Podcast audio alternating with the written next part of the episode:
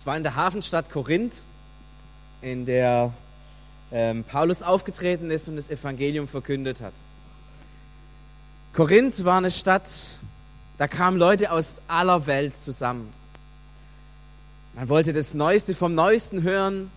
Es kamen alle Religionen zusammen und jede Religion hat versucht, so ihr Bestes aufzubieten, um Leute zu gewinnen. Und mittendrin Paulus. Und ein paar Jahre später, nachdem er dort die Gemeinde gegründet hat, blickt er zurück auf die Zeit, als er in Korinth gepredigt hat und schreibt dann an die äh, Korinther folgende Worte. 1. Korinther, Kapitel 2, Vers 1 bis 10. Brüder und Schwestern, ich bin damals zu euch gekommen, um euch das Geheimnis Gottes zu verkünden. Ich bin aber nicht mit großartigen Worten oder mit Weisheit aufgetreten, denn ich hatte beschlossen, bei euch von nichts anderem etwas wissen zu wollen als von Jesus Christus und besonders davon, dass er gekreuzigt wurde. Ich trat mit einem Gefühl der Schwäche und zitternd vor Angst bei euch auf.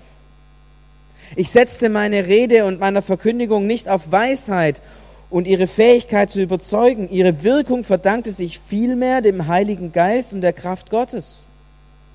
Denn euer Glaube sollte nicht aus menschlicher Weisheit kommen, sondern aus der Kraft Gottes. Und doch verkünden wir eine Weisheit, und zwar denen, die dafür reif sind. Es ist eine Weisheit, die nicht aus unserer Zeit stammt. Sie kommt auch nicht von den Herrschern unserer Zeit, die ja zum Untergang bestimmt sind. Wir verkünden die geheimnisvolle Weisheit Gottes, die bis jetzt verborgen war. Schon vor aller Zeit hatte Gott bestimmt, uns Anteil an seiner Herrlichkeit zu geben. Das ist es, was keiner von den Herrschern unserer Zeit erkannt hat. Denn hätten sie es erkannt, hätten sie den Herrn der Herrlichkeit nicht gekreuzigt. In der Heiligen Schrift heißt es dazu, was kein Auge gesehen und kein Ohr gehört hat, was keinem Menschen in den Sinn gekommen ist, das hält Gott für bereit, für die bereit, die ihn lieben. Ja, uns hat Gott dieses Geheimnis durch den Heiligen Geist enthüllt. Denn der Heilige Geist erforscht alles, selbst die geheimsten Absichten Gottes. Paulus redet hier immer wieder von dem Geheimnis. Was ist das Geheimnis des Glaubens? Was ist das Geheimnis, das das Christentum ausmacht?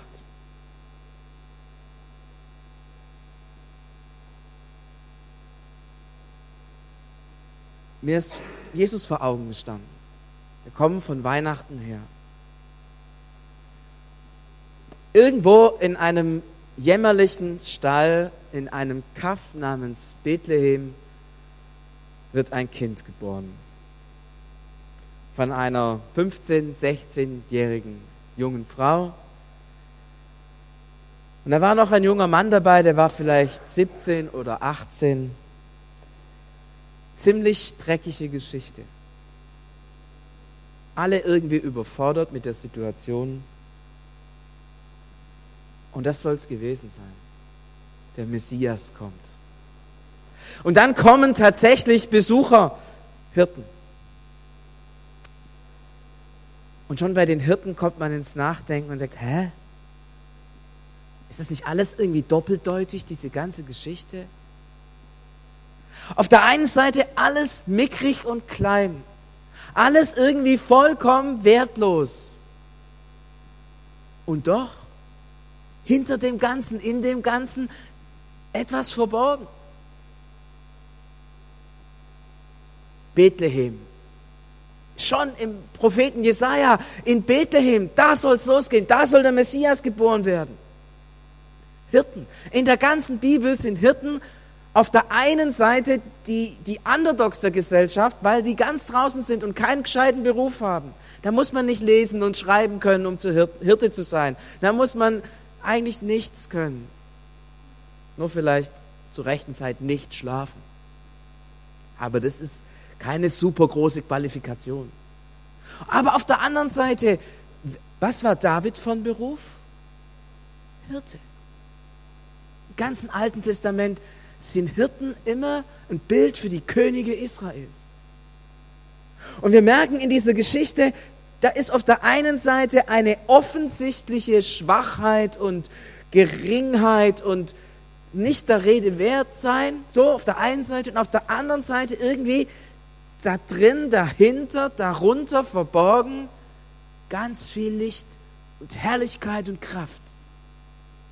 Das Geheimnis von Weihnachten ist, dass Gottes Sohn Mensch wird. Der, der die Himmel geschaffen hat, der, dessen Name größer ist als alle Namen, der, der von Ewigkeit her ist, wird zu einem Kind, zu einem Baby, das in Lebensgefahr in einem Stall zur Welt kommt. Und die Könige haben nichts anderes vor, als dieses Kind zu töten. Krasse Geschichte. Es sieht so klein aus, so schwach, so vergänglich, so fragil und ist der Wille Gottes von Ewigkeit her. Krass, oder? Hätte der Jesus unter den etwas defizitären hygienischen Bedingungen nicht sterben können? Wie wäre die Geschichte ausgegangen, wenn Maria es nicht überlebt hätte?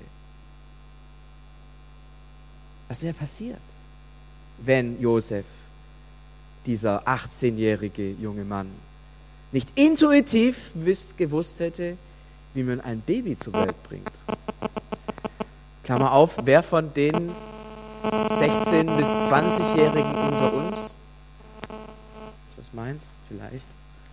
Wer von den 16- bis 20-jährigen jungen Männern unter uns, ich gucke hier mal den Micha an,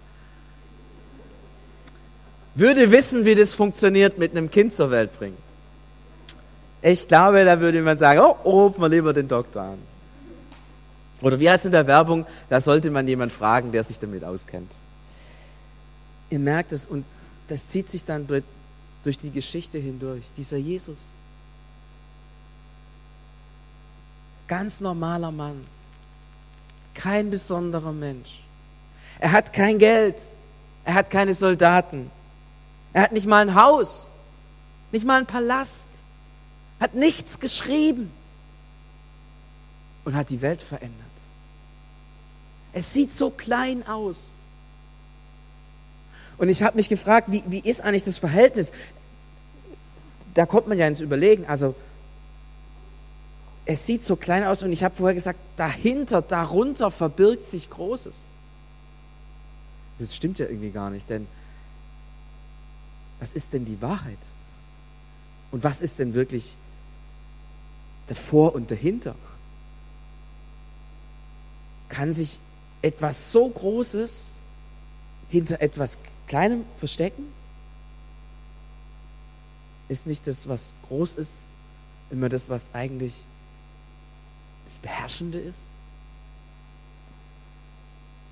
Wenn man sagt, in dieser Weihnachtsgeschichte steckt ein Geheimnis, dann würde es ja bedeuten, dass dieses Geheimnis kleiner ist als das, was in dieser Weihnachtsgeschichte steckt. Das, was irgendwie virtuell ist was gar nicht das Reale ist. Aber ist es nicht ganz anders? Ist nicht in Wahrheit real, dass Jesus Christus der Sohn Gottes ist, von Ewigkeit zu Ewigkeit? Und das, dass er an Weihnachten in die Welt gekommen ist, ist das Vorübergehende, das Vergängliche, das, was für einen kurzen Moment mal wahr ist. Überleg mal, wie lang ist Ewigkeit und wie lange hat Jesus gelebt? Vielleicht 30 Jahre. In Anbetracht der Ewigkeit nichts. Mir ist es wichtig, dass wir den Blick da dafür bekommen, dass die eigentliche Realität, das, was dahinter liegt, das Größere ist, das Mächtigere, die wirkliche Wirklichkeit. Und das, was wir als Kleines davon sehen, das ist sozusagen die scheinbare Wirklichkeit. Und Christsein bedeutet, in dem scheinbaren, vergänglichen, kleinen Äußeren das Große zu sehen, was dahinter steht. In dem Baby den Christus zu sehen, der alle Macht hat im Himmel und auf Erden. Dieser Gedanke, dass, dass etwas ganz klein ist und schwach ist, aber sichtbar, und dass dahinter das viel Größere, das viel Wirklichere steht, das aber unsichtbar ist. Dieses Geheimnis zieht sich durchs ganze Christentum hindurch. Ich habe heute ganz bewusst äh, mal, mal, diese Bibel, also die habe ich eigentlich immer dabei, aber ich, ich will sie heute mal hochhalten. Ähm, und ich habe sie sehr bewusst gegriffen heute, weil ähm, es ist nicht das allerbeste Orgi äh, Exemplar. Da fliegen die Zettel raus, da, da steht hier hinten der Einband ab, müsste man mal kleben. Hier oben ist er schon geklebt. Ähm, es, ist, es ist nichts Besonderes. Es ist, es ist äh, fast schon ein wenig zerlesen, das ganze Ding. Aber dieses defizitäre Buch ist das Wort Gottes. Und es sind so viele Worte da drin, die mir schon in mein Herz gefallen sind. Die Bibel.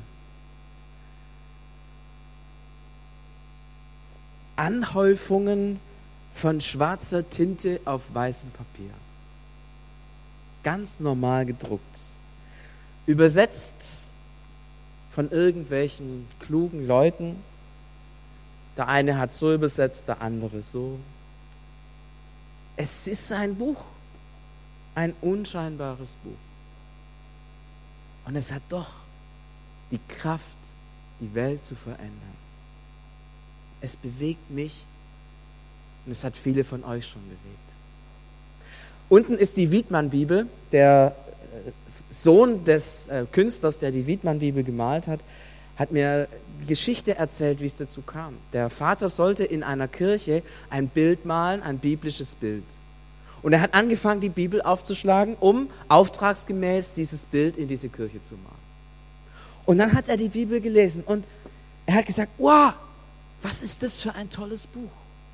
Und er hat sich dann beschäftigt mit den ganzen Künstlern, die Bibel gemalt haben und hat gemerkt, die haben was vergessen. Die haben nicht die ganze Bibel gemalt. Aber dieses Buch muss ganz gemalt werden. Und dann hat er sich hingesetzt und hat angefangen bei 1. Mose 1, Vers 1. Und hat gelesen und gemalt. Gelesen und gemalt. Am Schluss hatte er 40 verschiedene Übersetzungen um sich rumliegen, hat gelesen, hat gemalt. Es sind 3333 Bilder entstanden. Die ganze Bibel. Wenn man es zusammenlegt als Leporello, 1,2 Kilometer. Er hat 16 Jahre daran gearbeitet. 16 Jahre. Und als er dann auf den Verlag zuging und gesagt hat, wollt ihr nicht das drucken? Das ist die ganze Bibel in Bildern. Wisst ihr, was die Verlage gesagt haben? Kein Interesse. Und er hat die ganze Arbeit verpackt in Kartons. Aber welche Kraft hat diese Bibel, dass jemand das macht? Dass jemand 16 Jahre seines Lebens investiert in diese Arbeit. Nicht um Geld zu verdienen. Er hat es nicht gemacht, um Geld zu verdienen. Hat am Ende auch nichts dafür gekriegt. Sondern weil dieses Buch so stark ist und so viel Kraft hat. Aber liebe Leute, es ist doch nur ein Buch. Paulus, er beschreibt, wie er da auftrat in Korinth. Schwach. Er sagt, er hat Angst gehabt. Er, er hat gezittert. Er hatte ein Gefühl der Schwäche. Stand da in Korinth und hat zitternd vor Angst gepredigt. Das war kein rhetorischer Künstler, da war kein Big Bang dabei, der hatte keine Verstärkung, der hatte nichts. Und redet von Jesus. Und eigentlich sollte man sagen, das ist, das ist nichts in so einer großen Stadt. Aber in ihm redet Gott. Der, der so aussieht, als wäre er nichts, er ist von Gott als Apostel der Heiden berufen. Paulus beschreibt es von sich, dass er sagt, Gott hat mich berufen, den Heiden das Evangelium zu bringen. Das ist ein kleiner Auftrag. Den Heiden das Evangelium zu bringen. Merkt ihr, wie das nicht zusammenpasst? Das äußere Bild eines zitternden, schwachen Mannes, der irgendwo in der Ecke steht von Korinth und von Jesus redet. Und gleichzeitig, was dieser Mann in Gottes Augen ist wozu er berufen ist, was die große Sicht ist, die große Vision Gottes ist, die in diesem kleinen zitternden Männchen steckt. Den, den Heiden das Evangelium zu bringen. Dasselbe Denken, immer wieder, immer wieder dieses Geheimnis. Es sieht schwach aus, es sieht mickrig aus, es sieht aus, als wäre es nichts, aber in Wahrheit ist es gigantisch. Jesus, das Baby des Sohn Gottes. Ein Buch, das Wort Gottes. Ein zitternder Mann, der Apostel der Heiden. Und jetzt schau mal dich an. Guck dich mal an, so. Hände ins Gesicht kann man sich selber schlecht gucken. Vielleicht ersatzweise guckst du deinen Nebensitzer an oder deine Nebensitzerin. ich sage mal ein bisschen hart, das ist nichts Besonderes. Gell? also natürlich seid ihr alle ganz besondere Menschen, aber, aber keiner von euch, keiner von euch ist, äh, ist der Weltretter, ist, ist, ist irgendwie super, super mega. Keiner von euch ist ewig. Keiner von euch hat keine Schwächen. wenn ich mir mein Leben angucke, ich sehe so viel, was nicht, was nicht gut ist. Ich bin einer, der sich zum Beispiel über Fußballergebnisse furchtbar freuen oder aufregen kann. Also wenn der VfB verloren hat und meine Frau sagt, wie hat denn der VfB gespielt? Allein diese Frage kostet mich, die kostet mich so viel Emotionen. Ja? Was bin ich für ein Trottel, ehrlich. Ja? Oder oder äh, wisst ihr, ich, ich, ich esse gern Chips, ja? Und ich weiß ganz genau, die, die Dinger tun mir nicht gut, die sind sowas von bescheuert, aber äh, sichtbar esse ich gerne Chips, ja? Es ist, es ist, äh, ich bin, ich bin, ich bin ein, ein Mensch, der so viele Schwächen hat und so gering ist. Ich bin nichts Besonderes. Man versucht es ja manchmal irgendwie zu zeigen, dass man irgendwie was Besonderes ist. Aber ganz ehrlich, ich bin es nicht. Ich kenne so viele Schwächen an mir. Und ich glaube, wenn du zu dir ehrlich bist, weißt du, es gibt bei mir genauso viele Schwächen. Du bist, ich sagte es zu Paulus mal, ein sündiger Mensch. Und es sind nicht nur solche Schwächen, ja, wie ich jetzt gesagt habe, dass man gerne Chips isst oder es gibt ja auch richtig, richtig andere Dinge in uns. Wir sind schwach. Und wenn die richtige Versuchung zum falschen Moment kommt, sind wir alle dabei zu kippen. Vielleicht einer von euch nicht. Dann gratuliere dir, wenn du das bist. Aber ich, ich bin mal ehrlich, dieser eine bin ich definitiv nicht. Sieht so schwach aus, wisst ihr?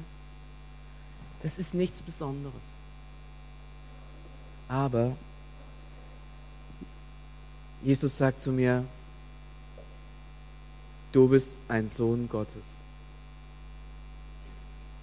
Ich rede durch deine Worte. Ich habe dir Vollmacht gegeben. An anderer Stelle heißt es sogar, ich ich verherrliche dich. in mir wird Gott sichtbar. Ich gehöre in die Ewigkeit. Ich werde verwandelt in sein Bild. Krass. Merkt ihr, dieses Geheimnis, es ist nicht nur bei Jesus so. Es ist nicht nur in der Bibel so. Es ist nicht nur bei dem Paulus so, sondern es ist auch bei dir. Du bist ein Geheimnis Gottes. Wenn du in den Spiegel schaust und denkst, ist ja alles ganz normal. Und es wird jeden Tag, werde ich älter und irgendwann sterbe ich und ich bin ein schwacher und vergänglicher Mensch. Aber in dir steckt die Ewigkeit Gottes. In dir wohnt die Herrlichkeit Gottes. Du bist ein Sohn, eine Tochter Gottes. Wertgeschätzt, bevollmächtigt. So wie der Sohn im Namen des Vaters Geschäfte schließen kann. So kannst du als seine Tochter im Namen Gottes Geschäfte schließen. Und einer der atemberaubendsten Sätze, die, die in dem Zusammenhang in der Bibel steht, ist, dass der Vater des, ich weiß nicht, ob es der Verlorene ist oder der Wiedergefundene, ist egal, dass der Vater zu seinem Sohn sagt, was mein ist, ist dein. Was mein ist, ist dein. Das gilt für dich. Ich weiß nicht, wie viel Geld du hast, wie viele Schätze du hast. In Wahrheit gehört dir das Reich Gottes. Das sieht so klein aus. Jeder von uns ist so klein. Aber dir gehört das Reich Gottes. Du bist sein Erbe. Ist das nicht groß? Jeder von euch. Und ich möchte euch bitten, passt auf, dass ihr diese Wirklichkeit, die wirklicher ist als die vergängliche Wirklichkeit seht. Dass ihr diese Wirklichkeit im Blick habt dass ihr dieses Geheimnis nicht überseht. Denn unsere Wirklichkeit, die wir vor Augen haben, ist manchmal so mächtig, dass wir das, was dahinter sehen, nicht mehr sehen. Aber, liebe Leute, was wäre Weihnachten, wenn wir den Sohn Gottes nicht sehen würden? Was wäre die Bibel, wenn es einfach nur ein Buch wäre und nicht das Wort Gottes? Was wäre passiert, wenn der Paulus nur dieser zitternde, äh, von Schwäche geplagte Mensch wäre, der irgendwo auf einer Seifenkiste in Korinth irgendwas von einem gekreuzigten Menschen daherredet. Das Entscheidende ist, was dem Ganzen Kraft verleiht, ist die Wirklichkeit, die das Ganze trägt. Die Wirklichkeit Gottes. Dass er der Sohn Gottes ist, dass die Bibel Gottes Wort ist, dass der Paulus der Apostel der Völker ist und dass du sein Erbe bist. Der Erbe Gottes. Schau das, sieh das.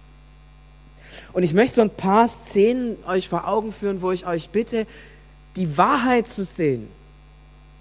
Zum Beispiel, ihr kennt jemand, der krank ist, der in Not ist, oder ihr habt einen Geschäftskollegen, für den ihr euch wünscht, dass er zum Glauben findet, oder einen Bekannten oder einen Freund oder wen auch immer, und ihr betet. Ich möchte euch bitten, wenn ihr betet, seht, was ihr tut.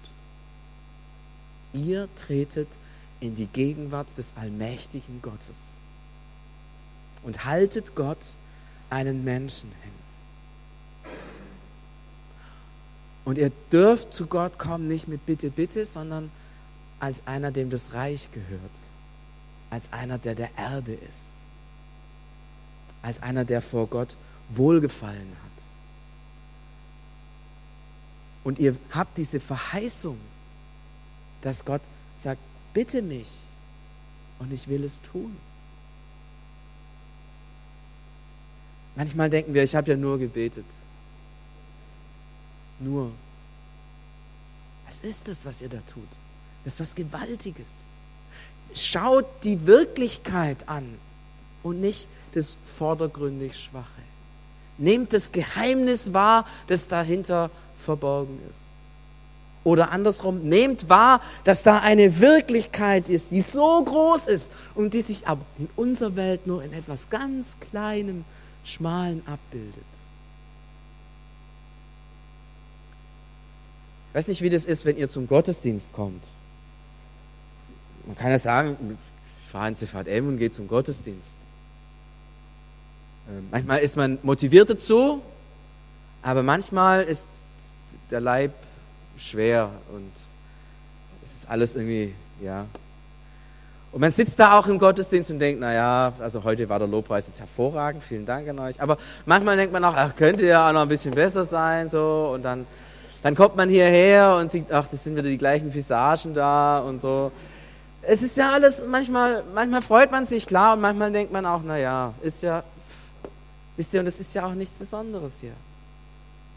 Und auch, auch wer ich da jetzt versucht, da irgendwie rumzulabern, es sind nicht die Predigten, die die Welt erschüttern und die, die, die dann groß im Radio gezeigt werden, äh, im Fernsehen gezeigt werden müssen, weil die so wesentlich und dynamisch und kräftig und powerful. Ist alles irgendwie so.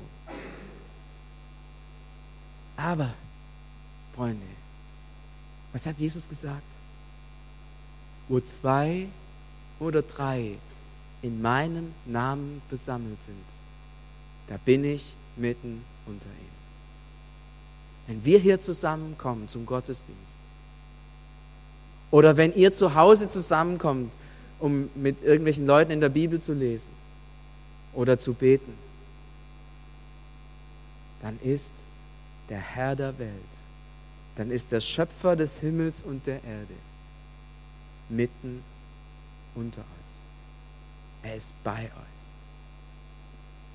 Und auf einmal ist das kleine, normale, durchschnittliche unglaublich groß. Denn der Schöpfer des Himmels und der Erde lässt sich herab, bei dir zu sein, dir zu begegnen, dir zuzuhören, dein Herz zu berühren mit dir zu reden, dich in den Arm zu nehmen, zu trösten, zu ermahnen, was auch immer. Und auf einmal ist diese Veranstaltung, die, hier, die wir hier machen, was unglaublich Großes, weil Gott sich die Ehre gibt und mitten unter uns.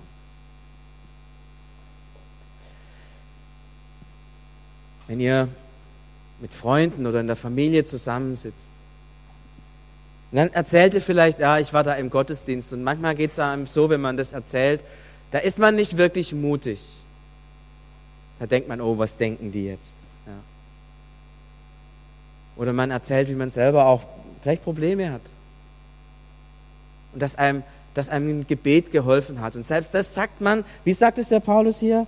Mit einem Gefühl der Schwäche und Zittern vor Angst. Kennt ihr das?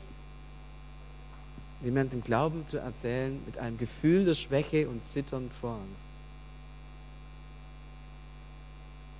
Und dann denkst du dir, ey, was, was, warum ich denn ausgerechnet? Ich, ich habe doch keine Ahnung. Ja, ich habe nicht Theologie studiert, ich kenne nicht die Bibel auswendig, ich habe sie noch nicht mal das ganze Mal, noch nicht mal die ganze Bibel durchgelesen. Ich, ich habe doch eigentlich gar keine Ahnung. Und wenn der jetzt irgendwelche Fragen stellt, was soll ich denn dann sagen? Und äh, und ich bin ja auch kein Glaubensheld, ja. Ich habe auch meine Zweifel und ich habe ich hab, ich, ich hab auch meine, meine Sünde, die ich ständig mit mir rumschleppe und, und, und. Und du denkst dir, hey, da gibt's Berufenere, die von Jesus erzählen sollten. Aber weißt du was? Dem Moment, in dem du von Jesus erzählst, hält der Himmel den Atem an. Denn das ist wie bei einer Geburt da entsteht neues Leben. Da entsteht neue Schöpfung. Da entsteht etwas Neues. Da tritt ein Mensch ein in die Wirklichkeit und Herrlichkeit Gottes. Da reißt es Dimensionen auf, die jenseits unserer Vorstellungen sind. Und beteiligt bist du mit deinen kleinen Worten, mit deinem kleinen Zeugnis mit deinem kleinen Satz, mit deiner kleinen Hilfe, die du vielleicht jemand leistest, mit dem irgendwie ganz kleinen Bruchstückhaften, was du bringst. geschieht neue Schöpfung. Wirkt Gottes Geist an einem Menschen.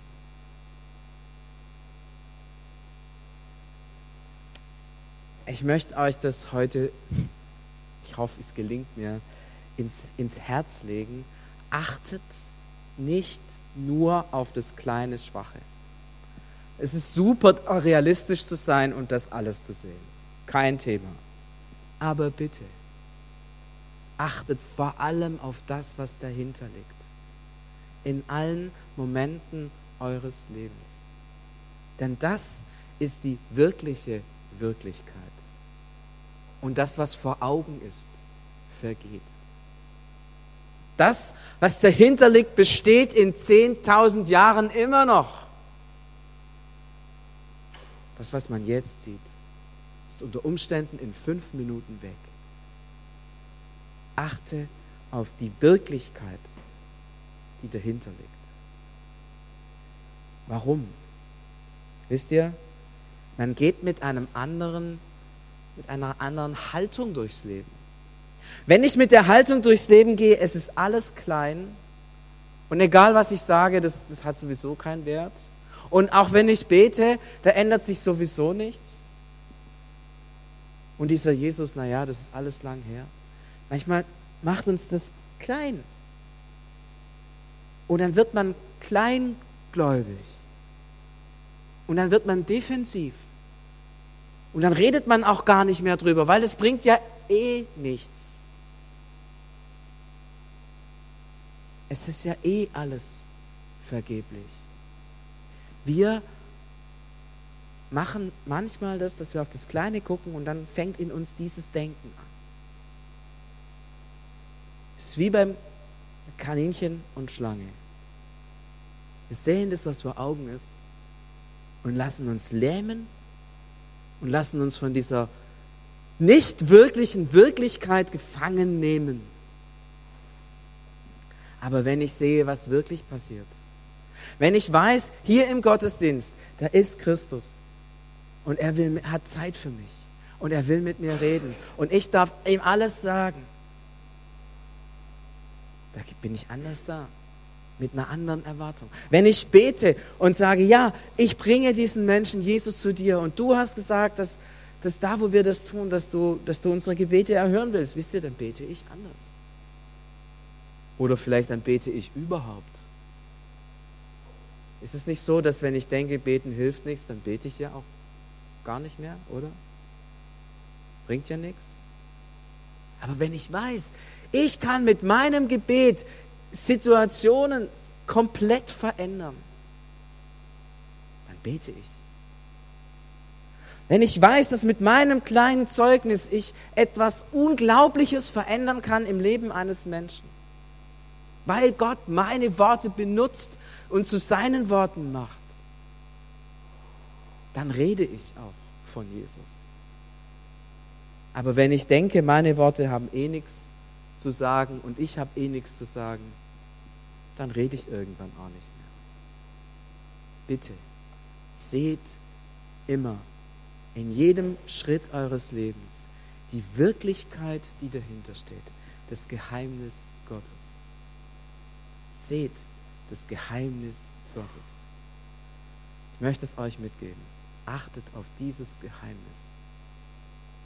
Denn wenn wir das tun, ist es wie wenn unsere Seele immer wieder neu sich erfrischt und ermutigt wird und wir Hoffnung und Leben in unser Leben hineinlassen. Jesus, du kennst jeden einzelnen von uns und du weißt, wie wir in unserem Alltag drauf sind. Und du weißt, wie schnell es geht, dass diese Alltäglichkeit und die Normalität und die Fehlerhaftigkeit und die Schwachheit unseren Blick lähmt und unsere Herzen lähmt und uns klein denken lässt von uns und von den Geschwistern und auch von dir und von deinem Reich. Und Jesus, wir, wir wollen nicht klein denken. Wir wissen, dass du das Baby bist und zugleich der Schöpfer des Himmels und der Erde. Und wir wissen, dass du uns zu dir gezogen hast und berufen hast, deine Erben zu sein, dass du uns das Reich gegeben hast. Und wir wissen, dass wir da von dir reden, dass wir in deinem Namen reden und dass deine Kraft in uns wirkt. Und wir wissen, dass wenn wir beten, wir den Himmel bestürmen und den Vater im Himmel, der uns zu sich gebeten und gezogen hat, bestürmen mit den Dingen, die der Vater in Wahrheit will. Bitte, Herr, öffne unsere Augen, dass wir das Geheimnis des Glaubens immer wieder sehen und mutig werden und aus der Wahrheit leben und nicht im Schein hängen bleiben. Segne uns dazu, Herr, das Geheimnis zu entdecken. Amen.